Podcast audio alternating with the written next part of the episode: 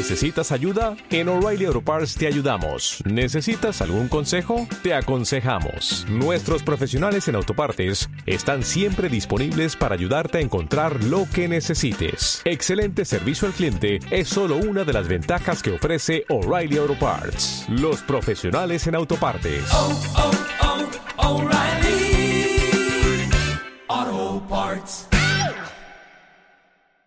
Proverbios, Proverbios 25, versículos 15 al 28, es donde vamos a terminar hoy nuestro estudio.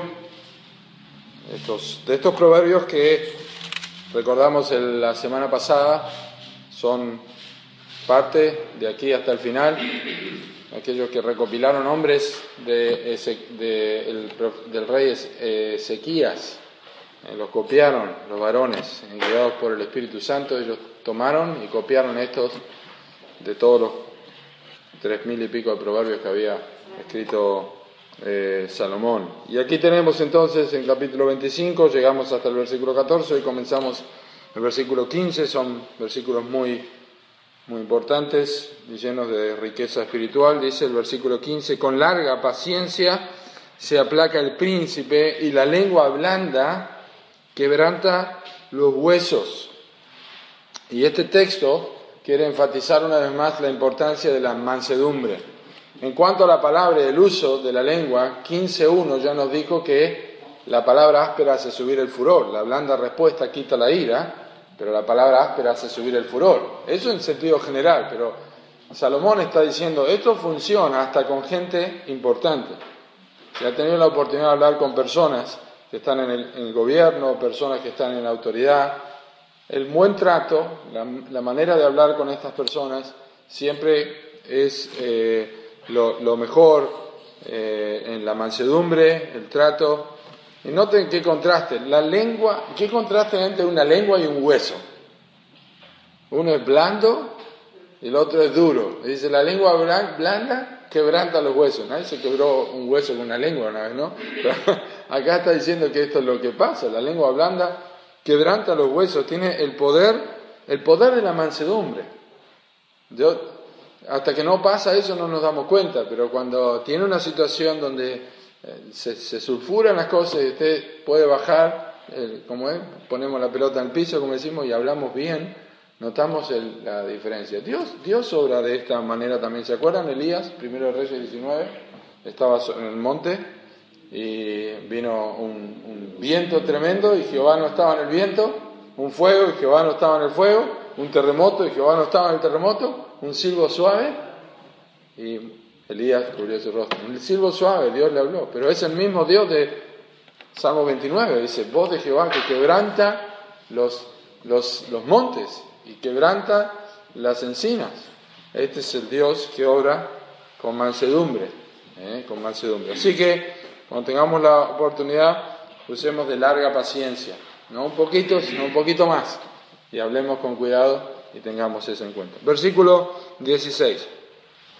16 y 17 en realidad van juntos. Miren qué interesante. Hallaste miel, come lo que te basta. No sea que hastiado de ella la vomites. Todos saben lo que produce eh, mucho dulce, ¿no es cierto? Produce un poco de, asco, ¿no? ¿Cómo se llama? Cuando uno tiene ¿eh? empalagado, ¿no? Está empalagado. Hallaste mí, come lo que te basta, no sea castiado de ella, la vomites. Y luego dice, detén tu pie de la casa de tu vecino, no sea castiado de ti te aborrezca. ¿Eh? ¿Ha pasado por esta situación? ¿Alguna vez donde dice, no abres la ventana? Deja la luz apagada, pues no vaya a ser que venga fulano y otra vez golpea la puerta, viene, me llama otra vez. No, no, no. Yo estaba en una situación hace poco con una persona que me escribía, me escribía, me escribía, me escribía. Viajé a Estados Unidos y me escribía, me escribía. Y este, y lo otro, y aquello, y lo otro. No sé si escucha el mensaje, pero no creo. Pero, llegó un momento que yo no sabía qué hacer ya. Porque llega un momento que la persona es molesta. Es molesta. Ahora eso lo sentimos. El problema es, cuidado que nosotros no seamos así. Si usted va a hacer una visita, a menos que las, condiciones se den, No esté tres horas en la visita, no pasen las 10 de la noche, las 12 de la noche, está en la casa de la persona y usted sabe que tiene que trabajar el otro día y usted se queda ahí porque vamos a tomar unos mates, vamos, ¿no? Proverbios habla de esta prudencia, ¿no? Uno tiene que tener cuidado, no sea que de ti te aborrezca, miren lo que dice, te aborrezca, ¿eh? no, no quiere saber más nada con la persona porque no tiene códigos, decimos, no tiene código para estar, visitar, atender, tener prudencia, no es hora para ir, no es hora para llamar, no es hora para preguntar, son, son situaciones, bueno, esto es lo mismo que produce la miel, que uno come mucho, llega un momento de empalagarse, y hay personas que son así, no seamos así, hay una sola, hay una sola área donde nosotros tenemos que comer miel y comer miel y comer miel. Esto se trata de la presencia de Dios. Nunca debemos dejar de hacerlo y ser importunos. La Biblia dice que los mandamientos de Dios son dulces más que la miel y que la que destila del panal. Y tenemos que llenarnos, llenarnos, llenarnos y nunca importunamos a Dios con esto, nunca lo, lo importunamos. Pero bien, son consejos, ¿no es cierto? Me parece un consejo sabio para nosotros como, como iglesia. Yo no estoy pensando obviamente en nadie en particular, pero es un consejo sabio porque debemos visitarnos unos a otros, debemos atendernos, pero debemos ser prudentes también, debemos ser cuidadosos, ¿verdad? Eh, eh, como debe ser. Dice versículo 18, martillo y cuchillo y saeta aguda es el hombre que habla contra su prójimo falso testimonio. Tengo una, una palabra al lado de este versículo y es daño. Un martillazo, un cuchillazo o una flecha aguda causan daño. Este es el daño que causa dolor la persona que habla falso testimonio. Es, el contraste que hace Salomón para decir, es tan doloroso cuando dicen algo de una persona que es falso y lo divulgan como el dolor que causa un martillo, un golpe, una espada eh, o una saeta. Causa mucho dolor. Así son las personas, es el, es el sentido que tiene. nosotros decimos, me cerrucharon el piso, me, me dieron con un caño, decimos. Se dan cuenta que son expresiones que nosotros usamos y Salomón está diciendo, esto es lo que, lo que pasa, pero esto es inspiración divina. Entonces, nosotros ojalá siempre estemos del otro lado, no estemos empuñando un martillo, una espada o, una, un arco y una flecha. ¿eh? Ojalá que no seamos de esas personas. Si tenemos que pasar, si tenemos que estar identificados con este texto, que sea con la segunda parte y no con la primera. Versículo 19. Otro como diente roto y pie descoyuntado es la confianza en el prevaricador en el tiempo de angustia. El prevaricador, la persona que engaña en tiempo de angustia, cuando usted tiene que confiar en la persona que le iba a dar eso o que iba a pagar eso o que iba a estar en cierto lugar o que usted confiaba en esa persona y no lo hizo, prevaricó, no cumplió su palabra, es como un diente roto. Usted ha tenido un diente roto, está comiendo algo y de repente crack. Oh, y ya hace, así entra frío y le duele. O sea, han esguinzado un pie. Yo me esguincé un pie una vez, me lo, yo literalmente pisé con el, con el tobillo. Realmente en 90 grados, en 45 grados, 90 eh, grados, ¿no? Sí, 90 grados, 45, 90, así, 45. Eh, ay, qué dolor. ¿Qué dolor es el, dolor de esguince, el pie descoyuntado y el dolor de muela, un diente partido? Eh, esto es lo que causa cuando uno confía en personas que engañan, que no cumplen, que son mentirosas. Cuidado, el Señor no es así. El Señor no es así con, nosotros. ¿eh? Él dice, abre tu boca y yo la llenaré, y Él hace mis pies como de siervas. Así que Dios es distinto cuando confiamos en Él. Versículo 20, otro. El que canta canciones al corazón afligido es como el que quita la ropa en tiempo de frío o el que sobre el jabón echa vinagre. Ahora, esto es interesante explicar. Bueno, cantar canciones al corazón afligido. Está afligido, llega la visita y le dice, y sabemos que a los que aman a Dios todas las cosas les ayudan a bien. No dice eso Romanos 8, 28, todas las cosas, cantemos hermano, Salmo 137, el versículo 3 y 4, si no me equivoco lo tengo aquí, el versículo 3 y 4, los que están cantando el Salmo 137 están hablando de Babilonia y los babilónicos le decían, cantanos algunos de los signos de Sión. Dice, ¿cómo le vamos a cantar nosotros en tierra ajena sobre los signos de Sión, de Jerusalén? Estamos sufriendo acá, no tenemos ánimo para cantar. O sea, ¿está alguno afligido? Haga oración. ¿Está alguno alegre? Cante alabanza. Y yo no quiero decir que la alabanza en un momento no puede cambiar, pero el que le canta canciones, la Biblia dice llorar con los que lloran y gozar con los que se gozan. Entonces no cambiemos esto. Pero ¿saben el efecto de esto? Es, dice la Escritura, sacar la ropa en tiempo de frío. Era un problema, el libro de Deuteronomio dice que uno no podía quedarse con la capa de la persona porque no tiene con qué cubrirse, ¿verdad? Pero el frío que uno siente en tiempo de frío le saca no, tengo más frazadas, no tengo más con qué ponerme, está pasando frío, la pasa mal en tiempo de frío si no tiene que abrigarse. Y luego dice sobre el jabón hecha vinagre. Nosotros tenemos esta traducción, pero realmente el jabón como nosotros lo conocemos ahora no, no, no era así, pero es, es, un, es, un, es un elemento alcalino, como el bicarbonato, por ejemplo, que produce eh, un montón de, de ¿no es cierto? Y esto es lo que, lo que pasa también con las personas que este, cantan canciones al corazón afligido. Produce el efecto contrario. En vez de calmar, produce un efecto contrario, produce malestar. ¿eh? Así que tengamos cuidado de ser perceptivos. A veces nosotros decimos, pero dale ánimo en el Señor. Ya llegará eso. Pero primero entendamos la aflicción del afligido. Sepamos por qué está así. Imagínense si los amigos de Job llevaban con la guitarra y el tambor y empezaban a cantar cuando Job estaba sufriendo. ¿Qué hicieron ellos? ¿Se acuerdan? Se sentaron siete días, estuvieron sentados. Y a veces tenemos que tener esa percepción, no, no, no cantar y no sacar las cosas como si, si todo fuera fácil de solucionar, porque no es así. Otro de los textos que vienen ahora que están usados en el Nuevo Testamento, en el libro de Romanos, el Señor Jesús también lo usó, dice versículo 21 y 22, si el que te aborrece tuviere hambre, dale de comer pan, y si tuviere sed, dale de beber agua, porque ascuas amontonará sobre su cabeza y Jehová te lo pagará. Este texto a veces es mal interpretado, parece que lo que está diciendo es, si alguien te está haciendo daño, si te tiene hambre, vos, vos haces lo contrario, entonces se va a recalentar porque vos estás haciendo eso. No significa eso. Las ascuas eran usadas para fundir metales. Cuando él se pone ascuas sobre su cabeza, lo que está diciendo es que vas a ablandar la situación si te, si te, aborrece y, tiene hambre, dale, lo que está diciendo Dios, Dios te lo va a pagar. Realmente eh, tenés que aquietar las aguas, tenés que mostrar la diferencia. Cristo dijo, el que te diera una mejilla, ponerle la otra. Entonces, no está diciendo que uno tiene que, tiene que confiar en los enemigos, pero uno tiene que perdonar a los enemigos. Cuando, si, si tuviere hambre, dale de beber, no le vas a insistir allí. Cuando tu enemigo está en esta situación, y vos sabés que está en esta situación, vas y lo atendés.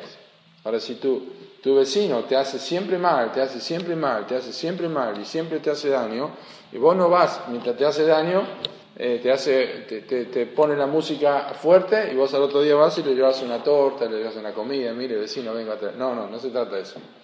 Pero cuando tu vecino tiene un accidente o tiene un problema, ese que todos los días te joroba, vos llamás y preguntás, es decir, me enteré de lo que pasó, ¿puedo ayudarle en algo?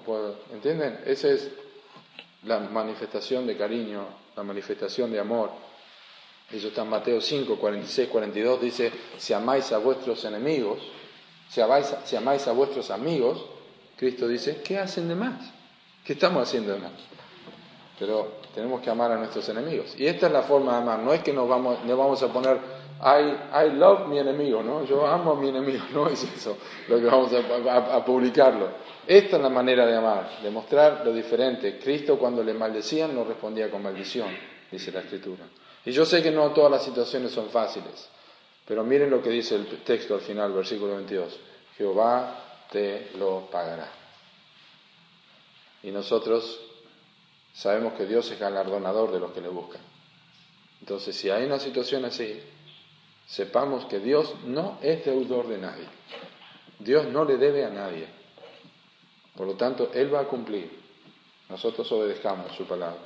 Versículo 23. El viento del norte ahuyenta la lluvia y el, rostro, airado la lengua detractora. La verdad es que yo no he tenido mucho tiempo para investigar en traducciones, pero las otras que he leído son opuestos a lo que tenemos acá. No estoy diciendo que hay un error acá, pero realmente lo que le dice el hebreo, incluso en la versión de Dios habla hoy, dice que el viento del norte trae la lluvia. Así que voy a averiguar un poco más, pero el viento del norte trae la lluvia y, la lengua detractora, que es la, la, la, detracción, la palabra detracción, la acción de detractar, es criticar peyorativamente, o sea, haciendo daño a la persona realmente siendo despectivo. Esa es la, detracción, es criticar de una manera hiriente. Entonces, la lengua hiriente, la persona que critica hiriendo, lo que atrae es un rostro airado, que le están tratando mal y hace eso. Y así también, la, entonces tengamos cuidado nosotros este, con las críticas en la manera que tratamos a otros, porque tan seguro como el viento trae la lluvia, tan seguro que nosotros vamos a provocar una situación desagradable. Versículo 26. Salomón sigue con esto, tenía conocimiento de las mujeres y dice, mejor es estar en un rincón del terrado que con mujer rencillosa en casa espaciosa. Esto, mujeres creyentes y no creyentes, no creyentes y creyentes. La Biblia habla mucho de los, créame, la Biblia habla más de los hombres malos que de las mujeres complicadas. ¿eh? Pero miren lo que dice Deuteronomio, eh, perdón, en Proverbios 19, 13 dice, dolores para, perdón, eh, no, estoy leyendo eh, Proverbios 19, versículo 13, sí, dolores para su padre el hijo necio y gotera continua las contiendas de la mujer. Capítulo 21 y el versículo 9 dice, mejor es vivir en un rincón del terrado que con mujer rencillosa en casa espaciosa. Lo vuelve a repetir Salomón eh, la mujer rencillosa. La mujer rencillosa, la mujer que dice, yo me someto, yo me someto, yo soy una mujer que me someto, hay una diferencia entre la mujer que se somete y la mujer que es sumisa. Hay una diferencia en decir que se somete y otra en tener un carácter sumiso. Nunca en la Biblia, nosotros sabemos cuando hablamos de esto, no estamos hablando de servidumbre, no, hay no tiene nada que ver, estamos hablando de una cuestión de roles. El rol del marido es liderar sobre su hogar, el rol de la mujer es amar a su, eh, eh, eh, el rol del marido es liderar su hogar y amar a su mujer, y el rol de la mujer es sujetarse y estar sujeta en sumisión a su marido. Entonces una mujer puede decir que no me someto, si no me someto, pero no tiene un carácter sumiso, ese es el problema. Entonces es como una es, como, es mejor, dice Salomón, vivir en un rincón del terrado que tener una casa de 70 metros cuadrados y triste porque donde haya, hay algo ya sabe que hay una discusión, hay un problema. Así que aprendamos de este texto. Versículo 28, 20, eh, perdón, versículo 25, me estoy adelantando. Como el agua fría al alma sedienta, así son las buenas nuevas de lejanas tierras, y esto es un poco relacionado al versículo 13 que dice, como frío de nieve en tiempo de la siega, así es el mensajero fiel a los que lo envían, así que más eh, prácticamente está recordándonos acerca de, acerca de esto, Salomón, eh, cuando uno está esperando noticias, está esperando noticias que vengan, consiguió trabajo, pasó esto, es como el agua fría cuando está uno muy, muy sediento y recibe esa noticia que está esperando, creo que es bien, bien ilustrativo el texto. Versículo 26, como fuente turbia y manantial corrompido es el justo que cae delante del impío. Este es un versículo que merece nuestra atención. En el Medio Oriente eh, no llueve muy seguido, entonces se hacían pozos, ustedes leen eh, Jeremías capítulo 2, por ejemplo, cuando dice que eh, hicieron cisternas, cisternas rotas que no retienen agua, que hacían cisternas en la piedra, rompían la piedra y hacían agua, pero hasta que no llegaba el tiempo la lluvia, muchas veces no sabían si el agua filtraba o si se, escapaba. Lo ideal es que la, piedra, la roca fuera tan consistente que no, no, filtrara y pudiera contener el agua en tiempo de lluvia. Bueno, eso es lo que hacían. Como no había mucha lluvia, cuando llovía tenían que ellos tener una fuente de agua. Pero si se corrompía, no tenían dónde sacar el agua. Y sabe que esto no solamente no tenían dónde sacar el agua, sino que contaminaba a todos los demás.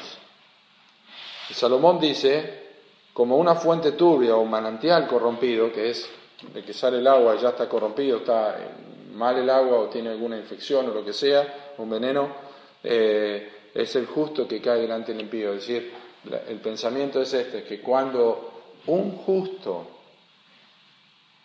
da que hablar, un creyente, da mal testimonio, hace tanto daño como hace el agua que está dañada o el agua que está corrompida. Miren, el diablo tiene más efectividad a veces usando a los creyentes para lograr sus objetivos que a, sus mismos seguidores. Muchas veces es así. Los creyentes son usados por el diablo. Hay un, problema en el vecindario, el creyente lo hizo y tiene más y más daño que cualquier otra persona que lo haya hecho. Y eso es tristísimo. O sea, que Dios nos guarde a nosotros, porque nosotros hacemos más daño que lo que puede hacer un inconverso eh, eh, con, su vida, sin Dios y sin Cristo. Así que es, triste eso. Eh, como, como, dice Salomón en el libro de Eclesiastés, las, las moscas hacen corromper el perfume del perfumista, así una, una mala obra al, al sabio cuando hace una necedad que hace causa mucho daño, causa mucho problema. Pero no es el pastor de la iglesia, pero se le salió la, saltó la cadena, ¿no es cierto? Y él, no es el pastor, pero qué cosa. Ah, pero no, pero si lo había hecho otro, no, pero es así. Entonces, Señor nos proteja realmente. Dice versículo 27, comer mucha miel no es bueno, ya vimos algo de esto, eh, ni, ni buscar la propia gloria es gloria. No hace bien comer mucha miel, ya vimos antes que podemos, estar hastiados, pero en este caso, lo que está hablando eh, Salomón, buscar la propia gloria y gloria, es cuando nosotros nos enamoramos de nosotros. Cuando nosotros nos enamoramos de, nuestra reputación, nos enamoramos de nuestra propia gloria, ¿cómo la gente habla de mí? Eh? ¿Cómo la gente me escribe en Facebook? ¿Cómo la gente esto? ¿Cómo la gente el otro? Ay, porque me llamaron, porque yo siempre ayudo a las personas y uno se empieza a tener un narcisismo espiritual, empieza a tener su propia gloria, y es lo que dice este, este versículo, ni buscar la propia gloria es gloria. Déjenme leerle un texto, solamente si quieren anotarlo los que están tomando nota, pero eh, déjenme leerle este texto del libro de Lucas, donde el Señor Jesucristo habla acerca de esto, en Lucas capítulo 16 y el versículo 15, dice esto el Señor Jesús. Entonces les dijo, vosotros sois los que os justificáis a vosotros mismos delante de los hombres, mas Dios conoce vuestros corazones, porque lo que los hombres tienen por sublime, delante de Dios es abominación. ¿Saben qué tenemos por sublime los hombres? Nosotros nos tenemos por sublimes. Nosotros no, nos la creemos muchas veces, pero esto no es, no sirve para nada. Nos amamos Dios no comparte su gloria con nadie, así que nos va a hacer daño finalmente. Versículo 28, el último versículo, dice, como ciudad derribada y sin muro es el hombre cuyo espíritu no tiene riendas. El hombre perdió, quitó las riendas de Dios en el libro de Génesis, en capítulo 3. El primer asesinato fue un hombre que perdió las riendas. Caín mató a Abel. No tenía riendas su espíritu. Cuando David debía estar en el campo de batalla, estaba sobre la terraza de su casa y perdió las riendas de su moralidad y cayó con Betsabé en adulterio. Eh, y es como una ciudad derribada y sin muro, una ciudad destruida y el muro, ¿se acuerdan? Es protección y es límites. Un hombre que no tiene límites no tiene protección. Y lo que yo tengo subrayado aquí es, no tiene riendas. Cuando nosotros nos convertimos, teóricamente le demos la rienda de nuestro carácter, de nuestro espíritu al Señor. Él tiene que tener la rienda de nuestra vida. ¿Cómo lo hace? ¿Cómo lo hace? Ser llenos del Espíritu Santo. No se embreguéis con vino, lo cual es disolución, antes bien ser llenos del Espíritu Santo. El Espíritu Santo tiene que obrar nuestras vidas. Efesios capítulo 4, quítense vosotros toda ira, enojo, gritería, maledicencia, toda malicia, antes ser benignos unos con otros, démosle las riendas al Señor. Si no, si alguien no tiene las riendas, tenga por cierto que el diablo las va a tomar y va a hacer lo que quiera. Y vamos a ser como una ciudad sin muro, vamos a tener límite, no vamos a tener límite, ni vamos a tener tampoco protección para nuestra vida. Y así somos cualquier persona, y obviamente cuando dice el hombre, habla el hombre y la mujer. Necesitamos que el Señor controle nuestra vida. ¿Cómo lo hace Dios? Por su palabra, la palabra de Cristo mora en abundancia en vosotros, enseñándoos. La gracia de Cristo se ha manifestado a todos los hombres, enseñándonos que la Biblia nos enseña en nuestro corazón y necesitamos meditarla y necesitamos considerarla para el beneficio de nuestros corazones. Vamos a. Gracias Padre por tu palabra, por lo que hemos aprendido en esta noche, tanta riqueza en estos textos de Proverbios. Protégenos, Señor, que los hermanos que vienen habitualmente a estos estudios y reunión de oración aquí en Regina, eh, Señor, puedan ser edificados con esta enseñanza, Señor, y que puedan ponerlo en práctica en sus casas. Hay tanta riqueza aquí, Señor, y sabemos que no la hemos examinado nunca, ni podremos examinarla del todo, pero te agradecemos que podemos compartir juntos, sacar provechos, consejos que vienen del Espíritu de Dios y que de a poquito van corrigiendo nuestras vidas para que nosotros podamos reflejar a Jesucristo, que es lo más importante. En el nombre de Jesús oramos. Amén.